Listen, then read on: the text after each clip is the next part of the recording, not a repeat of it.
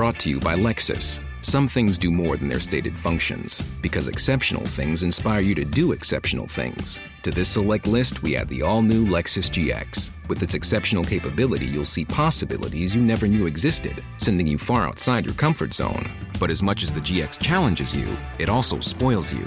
Its intuitive technology and luxurious features mean that wherever you go, you'll never go without. Live up to it. The all new Lexus GX.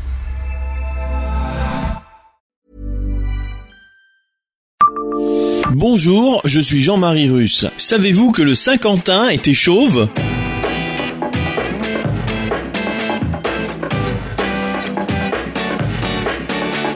Histoire, anecdotes et événements marquants, tous les jours, je vous fais découvrir Metz et environ comme vous ne l'aviez jamais imaginé. C'est Le Savez-vous. Le Savez-vous Metz, un podcast écrit avec les journalistes du Républicain Lorrain. C'est le promontoire de Metz. Il n'est pas bien haut, 360 mètres d'altitude à peine, mais il domine toute la vallée de la Moselle. D'ailleurs, le service paysage de Metz Métropole envisage de faire des trouées dans la végétation pour qu'on puisse admirer le panorama depuis son sommet.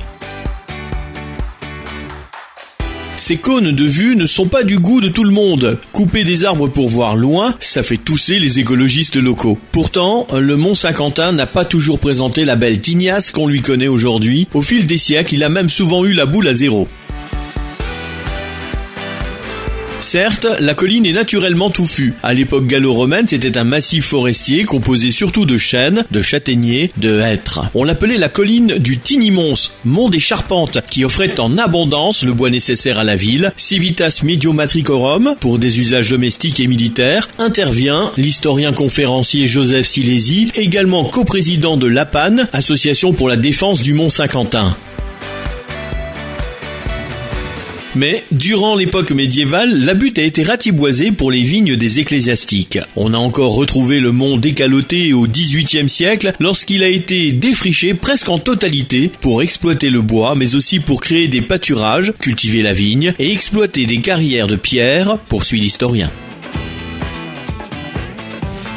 Et puis les militaires sont arrivés. Le grand bouleversement a eu lieu au printemps 1868 après les procédures d'expropriation, des viticulteurs notamment, entamées par le ministère de la Guerre l'année précédente pour l'édification des forts Diou et Plapville, ex-fort des carrières, raconte Joseph Silési.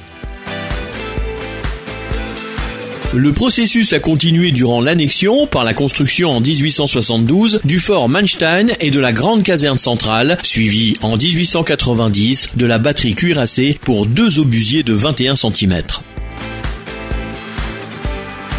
Le Saint-Quentin a eu droit à la coupe au sabot 3 à ras pour dégager tous les angles de vue.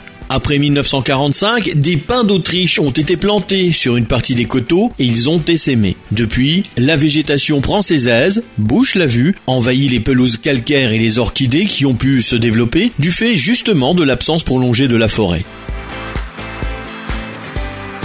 On tente désormais de trouver un compromis en laissant faire la nature, mais pas trop. Il y a trois ans, 500 pins noirs ont été abattus. Le vignoble regagne du terrain, l'éco-pâturage se développe, l'agriculture bio est encouragée. Quant au projet des cônes de vue, il est toujours en débat. Abonnez-vous à ce podcast sur toutes les plateformes et écoutez Le Savez-vous sur Deezer, Spotify et sur notre site internet. Laissez-nous des étoiles et des commentaires. Le Savez-vous, un podcast républicain lorrain, Est républicain, Vosges Matin.